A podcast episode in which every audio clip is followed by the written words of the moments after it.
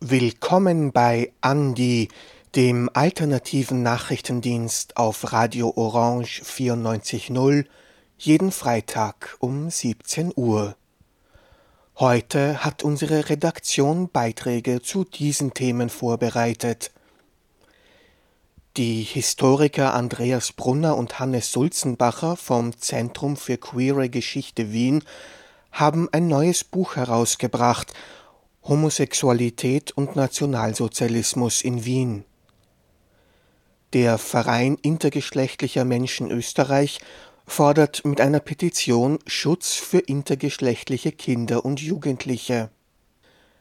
Der internationale Aktionstag gegen Homo, Bi, Inter und Transphobie wurde auch in Wien mit einer Demonstration begangen Scheinselbständigkeit und ausbeuterische Arbeitsbedingungen betreffen Migrantinnen und Geflüchtete besonders stark. Zum Abschluss der Sendung bringen wir einen Nachruf auf die Sans-Papier-Aktivistin Majigen Sissé. Am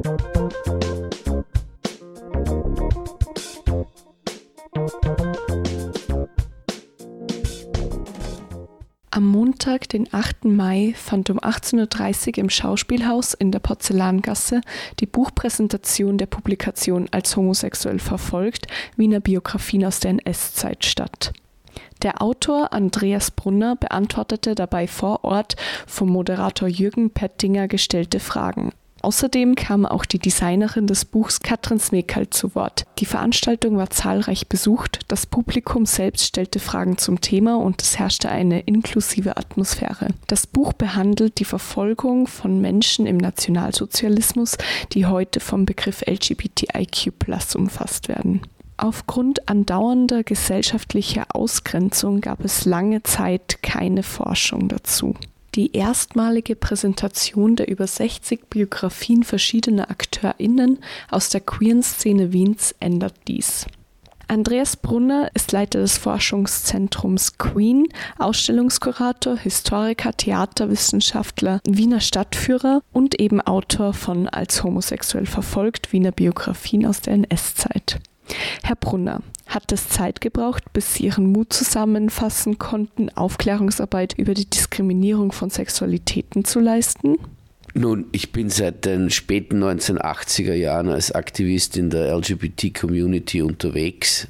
Ich könnte jetzt nicht mehr sagen, dass es äh, für mich einen Mut bedeutet, äh, mich zu diesen Themen zu äußern. Äh, ich arbeite seit Jahren, Jahrzehnten auf diesem Gebiet.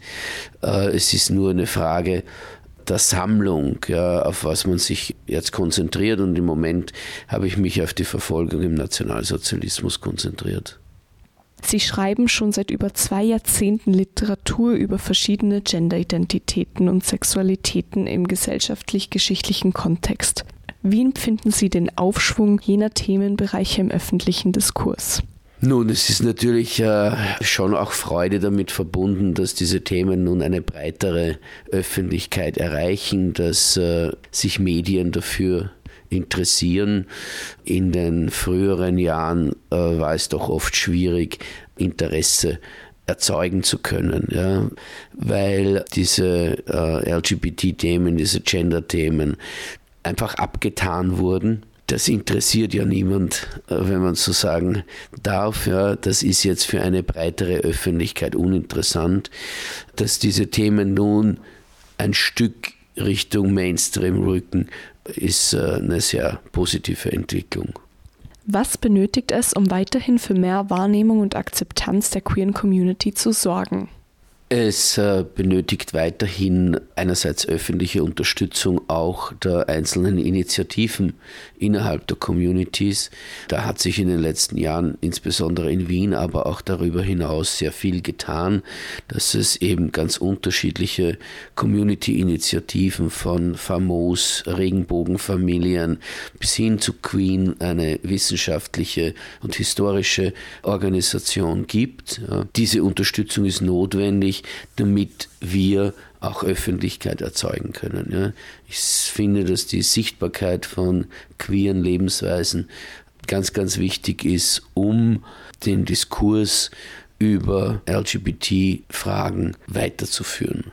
Der ORF-Moderator, Autor und österreichische Journalist Jürgen Pettinger moderierte den Buchpräsentationsabend im Schauspielhaus.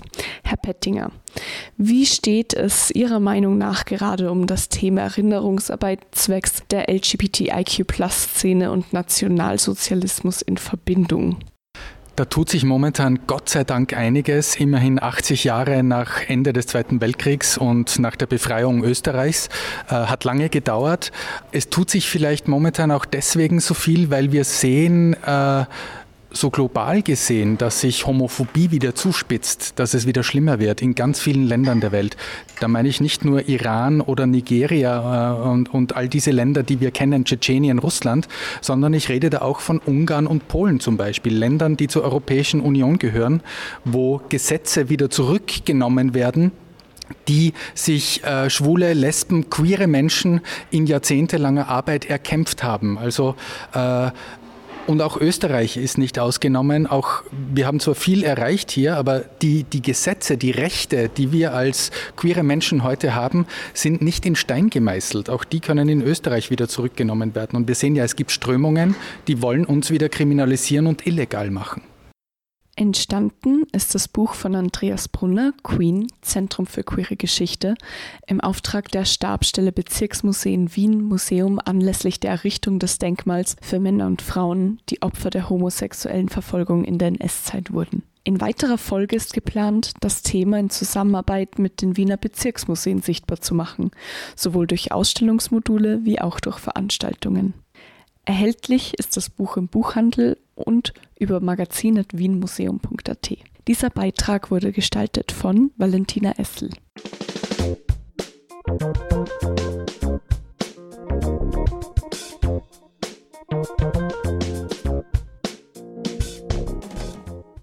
In einem Monat findet die Vienna Pride 2023 statt, die größte LGBTQI-Plus-Veranstaltung in Österreich. Vor zwei Jahren, im Pride-Monat 2021, haben die ÖVP, SPÖ, die Grünen und NEOS für den Antrag zum Schutz von intergeschlechtlichen Kindern und Jugendlichen vor medizinisch nicht notwendigen Eingriffen an den Geschlechtsmerkmalen gestimmt, was als großer Erfolg gefeiert wurde. Seine Umsetzung bleibt jedoch bis heute aus, was dazu führt, dass intergeschlechtliche Kinder und Jugendliche deren körperliche Merkmale genetisch, anatomisch und oder hormonell nicht eindeutig oder nicht ausschließlich den Normvorstellungen eines weiblichen oder männlichen Körpers entsprechen, weiterhin rechtlich ungeschützt bleiben. Die Konsequenzen des fehlenden Gesetzes sind oft sowohl chirurgische als auch hormonelle medizinische Eingriffe auf die Körper der jungen Menschen. Eingriffe, die weder selbstbestimmt noch notwendig sind, was zu Traumatisierung, Leid und körperlichen Beschwerden führen kann.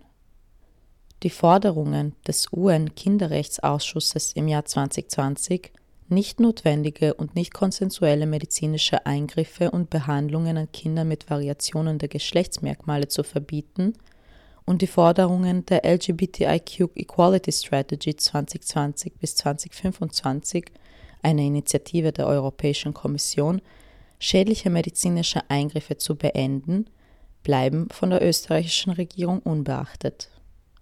Der Verein intergeschlechtlicher Menschen Österreich wendet sich jetzt, unterstützt von einer Vielzahl anderer Organisationen und Einzelpersonen, an die Bundesregierung mit der Petition Schützen Sie intergeschlechtliche Kinder und Jugendliche. Sie fordern das Recht auf körperliche Selbstbestimmung intergeschlechtlicher Kinder und Jugendlichen und den Schutz dieses Rechts durch ein entsprechendes Gesetz. Bei der Eider Hobbit-Veranstaltung am vergangenen Mittwoch, der Demo der homosexuellen Initiative HOSI Wien und des Vereins intergeschlechtlicher Menschen Österreich, FIMÖ, anlässlich des Internationalen Tages gegen Homo, Bi, Inter- und Transphobie gegen Diskriminierung von LGBTQI-Personen sprach unter anderem auch Luan Pertl vom FIMÖ. Luan Pertl bedankte sich für die bisher große Unterstützung der Petition und kritisierte den Umgang der ÖVP mit deren Forderungen sowie die kurzfristige Beitragsabsagen der Medien über die genannte Petition. Zuerst einmal möchte ich mich bedanken. Viele von euch haben in den letzten Tagen unseren offenen Brief, der heute an die MinisterInnen, ähm, Gesundheitsministerium, Familienministerium und Justizministerium gegangen ist, unterstützt. Es sind am Ende, glaube ich, waren es 72 Organisationen und 27 Einzelpersonen, ähm, die diesen offenen Brief unterstützt haben. Nicht nur das, sondern wir haben am Montag eine Petition veröffentlicht, gemeinsam mit Mein Aufstehen. Ähm, innerhalb von 48 Stunden hatten wir 1500 Leute, die diese Petition unterstützt und unterschrieben haben. Dafür möchte ich, genau. Dafür möchte ich mich ganz herzlich bedanken bei euch, äh, bei allen anderen, die nicht hier, da, nicht hier sind, weil es eben ein Sauwetter hat. genau. Aber Eva hat gesagt, ähm, Geduld.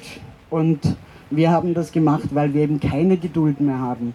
Seit zwei Jahren, seit zweieinhalb Jahren warten wir auf dieses ähm, Operationsverbot. Wir waren im Ministerium, wir haben mit dem Ministerium daran gearbeitet und dass jetzt die ÖVP diesen Entwurf seit Oktober letzten Jahres hat und nichts damit, zu tu nichts damit tut, das geht für uns einfach nicht mehr. Nicht nur das, dass es nicht mehr geht für uns, sondern wir haben im Zuge diese, unserer Petition und unseren offenen, unseres offenen Briefes auch sehr viele Interviews gehabt, Interviews mit Bild- und Tonmedien, nenne ich sie jetzt mal, diese Bild- und Tonmedien hatten ihre Beiträge bereits fertig und diese hätten heute veröffentlicht werden sollen und sind alle kurzfristig abgesagt worden. Da frage ich mich, welchen Einfluss konservative Parteien, um jetzt keine Namen zu nennen, konservative Parteien auf unabhängigen Journalismus haben. Oder ob es vielleicht auch nicht so unabhängig ist in manchen Bereichen. Und das darf einfach nicht passieren. Und deshalb müssen wir lauter werden und lauter sein in unserer Community, in der Intercommunity, aber, und das ist mir immer wichtig, in der LGBTIQ-Community. Denn wir sind alle äh, eine Minderheit und wir sollten uns nicht von Leuten auch noch trennen lassen und auch nicht von Leuten, die vielleicht sogar in unserer Community sind oder glauben, ein Teil davon zu sein. Dankeschön, schönen Nachmittag noch.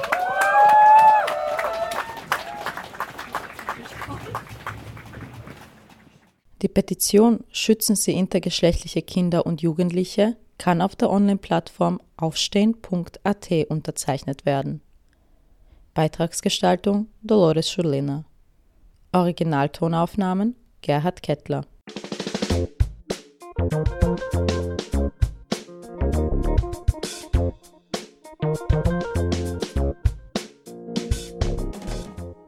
Wir müssen als L, als G, als P, als T, als I, als Q zusammenhalten. Wir müssen uns als eine Community verstehen. Am 17. Mai 1990 beschloss die WHO, Homosexualität nicht mehr als Krankheit zu führen. Seit 2005 wird dieses Datum als Internationaler Tag gegen Homo, Bi, Inter und Transphobie, kurz Ida Hobbit, als Aktionstag der queeren Community genutzt. In Wien demonstrierten am letzten Mittwoch bei strömendem Regen rund 150 Menschen auf der Maria-Hilfer-Straße unter dem Motto Together Always, United in Diversity. Valerie vom Verein TransX forderte beim Ida Hobbit den Kampf um queere Existenzen mit gesamtgesellschaftlichem Einsatz zu verbinden. Wir müssen irgendwie die gesamte Gesellschaft ändern. Es geht nicht darum, Transfeindlichkeit zu besiegen oder sonst irgendwas, sondern es geht darum, dass in dieser Gesellschaft so viel falsch läuft, so viel ganz verkehrt ist, dass alles, alles ganz, ganz neu geschaffen werden muss. Es geht nicht darum, dass Transfeindlichkeit besiegt wird. Wir sehen das, wie auf der ganzen Welt plötzlich Abtreibungsverbote auf den Boden sprießen, die sich gegen Frauen richten, all diese Gruppen, die nicht in dieser Machtposition des typischen weißen Cis-Heteromanes stehen, die werden angegriffen und werden unterdrückt.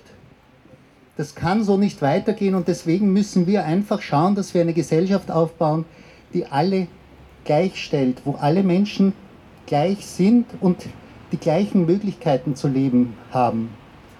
Dieser Beitrag wurde zusammengestellt von Stefan Resch und enthält Tonmaterial von Gerhard Kettler.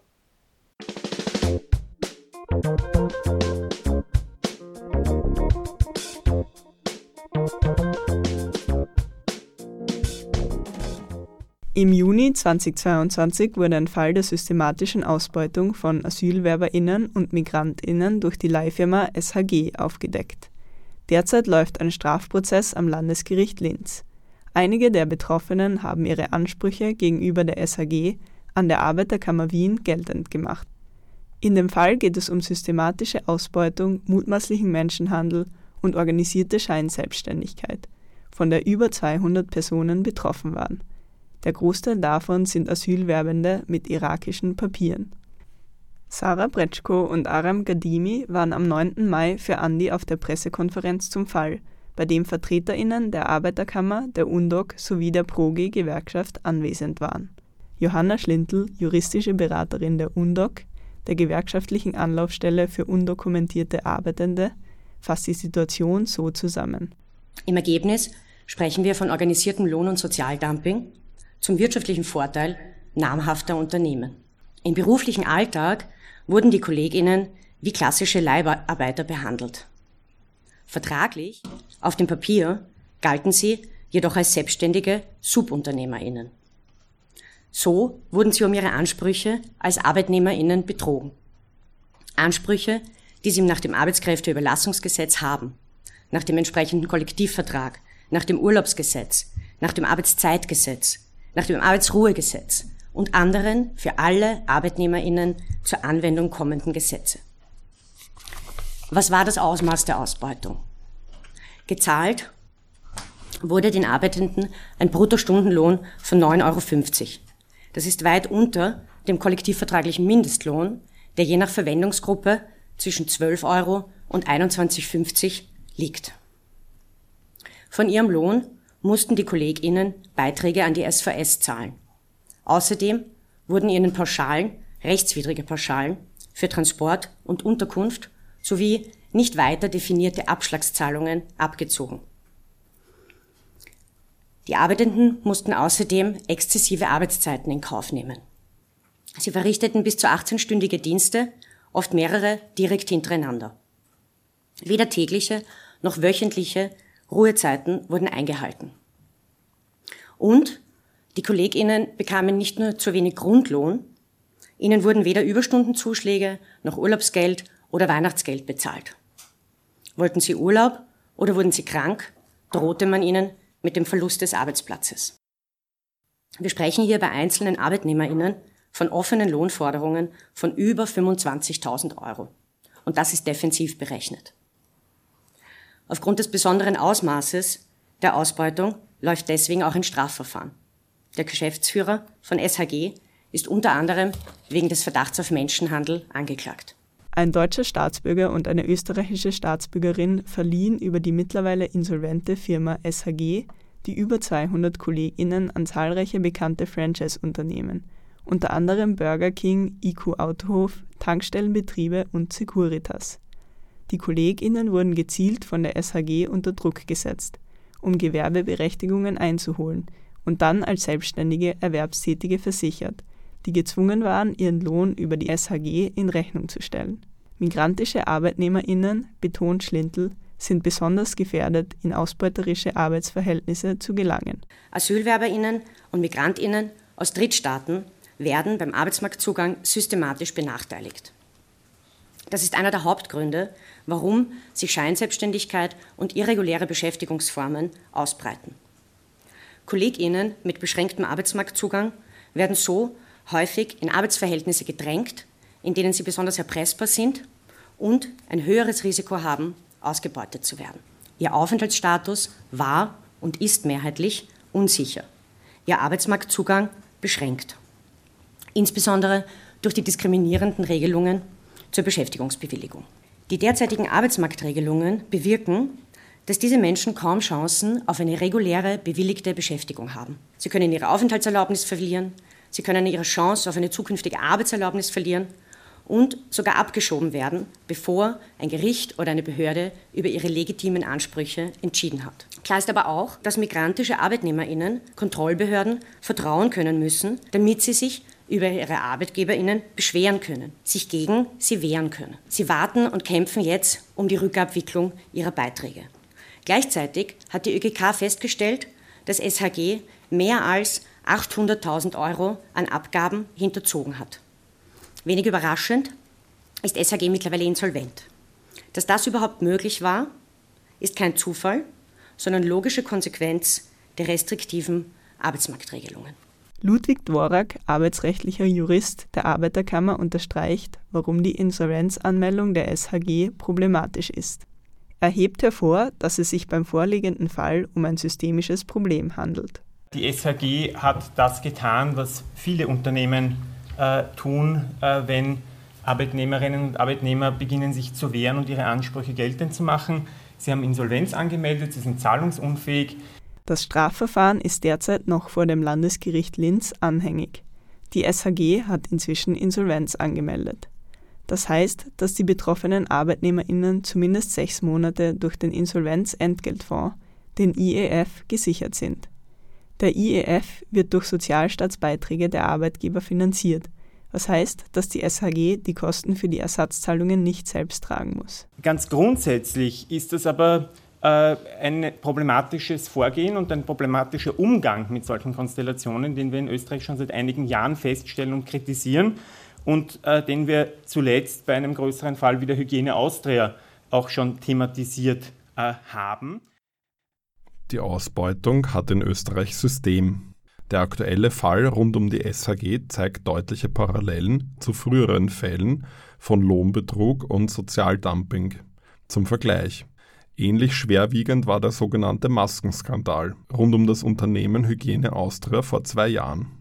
Wie im Zuge von Korruptionsermittlungen bekannt wurde, hat Hygiene Austria während der Covid-Pandemie chinesische Atemmasken als österreichische verkauft. Neben dem gewerblichen Betrug und dem Steuerbetrug kam es auch hier zu massivem Lohnbetrug, zur Ausbeutung von Arbeitskräften. Die Hygiene Austria ist einen Tag vor der Verkündung des ersten Lockdowns gegründet worden. Laut Arbeiterkammer Niederösterreich, um schnelle Profite zu machen. Es bestanden direkte Kontakte ins Kanzleramt des amtierenden Kanzlers der ÖVP, Sebastian Kurz. 2021 war dann die Hygiene Austria der größte Maskenanbieter in Österreich. Ermittlungen der Wirtschafts- und Korruptionsstaatsanwaltschaft, kurz WKSDA, hatten zu einer Hausdurchsuchung geführt und zu zahlreichen Klagen gegen das Unternehmen. Wenn sich Arbeitnehmerinnen und Arbeitnehmer zur Wehr setzen, äh, dann lassen die Profiteure die Allgemeinheit dafür zahlen. Das ist ein unerträglicher Zustand, der endlich geändert werden muss damit endlich die Profiteure solcher Systeme zur Kasse gebeten werden und eben nicht die Allgemeinheit. Reinhold Binder, der Bundessekretär der Produktionsgewerkschaft ProG. Eigentlich ähm, hat das ein bisschen was mit Sklaventreiberei zu tun. Denn äh, die, die, das, was hier passiert, und es ist schon angesprochen worden, äh, das geht einfach um ein Vielfaches zu weit. Binder fordert deshalb. Wir fordern die Bundesregierung mit ihren zuständigen Ministern zum sofortigen Handeln auf, Ausbeutung und menschenunwürdige Abhängigkeiten unter maximaler Profitgier gehören gemeinsam bekämpft und mit aller Kraft bekämpft. Außerdem erklärt Binder, man hat sich wirklich herausgenommen, dass man für die misselsichtige Unterbringung äh, sowie für den Transport zwischen Wohnort und Arbeitsstätte noch Geld abgezogen hat der Bundessekretär der Produktionsgewerkschaft fordert. Ganz klare Haftstrafen, äh, die aus meiner Sicht notwendig sind, wenn man sich derartige Machenschaften äh, berühmt. Es geht hier auch um, um, die abschreckende Wirkung natürlich, die hier durchgreifen muss. Daher fordern wir die Wiedereinführung des Kumulationsprinzips. Wenn es um die Rechtsdurchsetzung geht, dass Personen bei Gericht nicht nochmal beweisen müssen, dass eigentlich ein Arbeitsverhältnis vorliegt. Wenig Beachtung findet die Thematik bei der amtierenden Bundesregierung. In arbeitsrechtlichen Bereichen führten zuletzt die Maßnahmen der Regierung zu massiver Kritik der Gewerkschaften. Was mich ganz besonders geärgert hat in den letzten Tagen, wir haben ja vernommen, dass der Bundesminister für Arbeit und Wirtschaft, der Herr Kocher, ein Landarbeitsrecht ähm, hier neu aufgelegt hat. Und äh, da geht es um Erntehelfer, die was wir von seitens der Produktionsgewerkschaft auch vertreten, die auf die Felder arbeiten und unter harten und schweren Bedingungen und wir sehen hier, dass in der neuen Landarbeitsverordnung, muss man sich vorstellen, 13,88 Quadratmeter Wohnfläche für drei Erntehelfer vorgesehen wird. Das ist absolut menschenverachtend, insbesondere dessen, dass die Tierhalteverordnung 25 Quadratmeter für Hunde vorsieht. Das ist im 21. Jahrhundert menschenunwürdig, geschätzte Damen und Herren. Arbeiterkammer, UNDOC und Gewerkschaften sind sich einig. Der vorliegende Fall sei nur die Spitze des Eisbergs das Problem jedoch ein systemisches. Es gelte, jetzt Maßnahmen zu setzen, bekräftigt der Bundessekretär der Produktionsgewerkschaft. Dieser Fall ist nur die erste Kleinigkeit. Aber wenn das so weitergeht, dann sind über tausende Arbeitnehmerinnen und Arbeitnehmer in diesem Land in weiterer Folge betroffen. Darum müssen wir jetzt auch die Reißleine ziehen. Das war ein Beitrag von Sarah Bretschko und Aram Gadimi.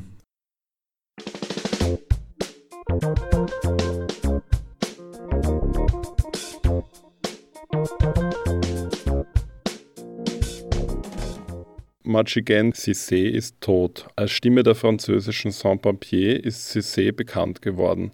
1996 besetzten die Papierlosen die Kirche Saint-Ambroise in Paris. So gelang es ihnen, auf ihre schwierigen Lebensumstände in Frankreich aufmerksam zu machen. Mitte der 90er Jahre waren es Hunderttausende, mehrheitlich aus Afrika stammende Menschen, die zwar in Frankreich lebten, denen aber wesentliche Grundrechte vorenthalten blieben. Cissé machte sich zur charismatischen Sprecherin der Sans-Papier. Durch ihr Wirken gelang es, die Themen der Sans-Papier in das französische Staatsfernsehen zu bringen. Die Auflehnung der Besetzerinnen war beispielslos. Sie forderten ihr Aufenthaltsrecht, Rechte an gesellschaftlicher und sozialer Teilhabe.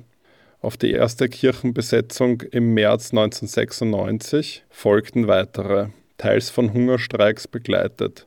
Machigen Cissé war die Stimme einer Bewegung, die nach wenigen Monaten ganz Frankreich erfasst hatte. Teils solidarisierte sich die Bevölkerung. In der Debatte war es den Sans-Papier gelungen, Diskussionen rund um Frankreichs restriktive Migrationspolitik zu entfachen. Unterstützung kam auch von französischen Gewerkschaften und schließlich auch von Seiten der linken Parteien. Mit ihrem Einsatz hat Cissé dazu beigetragen, dass etwa 90.000 Menschen in Frankreich legalisiert wurden. Viele von ihnen waren bereits Jahrzehnte in Frankreich, hatten gearbeitet und Steuern bezahlt. Ein linkes Bündnis gewann dann 1997 die Parlamentswahlen. Cissé selbst war über die Landesgrenzen Frankreichs bekannt geworden. Als Germanistin, die in Saarbrücken studiert hatte, gab sie auch Interviews in deutscher Sprache. 1998 erhielt Cissé die Karl von Ossetsky-Medaille der Liga für Menschenrechte.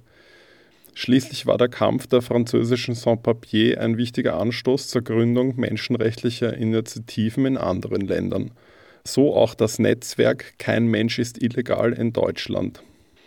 Nach vier Jahren Engagement in Frankreich ging Machigen Cissé 2000 freiwillig zurück nach Senegal. Sie gründete ein Netzwerk für Frauen und nachhaltige Entwicklung. Auch in Senegal wird Cissé vielen Menschen in Erinnerung bleiben. Über 10.000 Frauen haben sich in ihrem Netzwerk organisiert. Sie hat vielen zu zinslosen Mikrokrediten verholfen, eine Siedlung für Frauen gebaut und Markthallen eingerichtet. Nun starb Cissé am 15. Mai 2023 in Dakar. Sie wurde 72 Jahre alt. Diesen Beitrag gestaltete Aram Gadimi.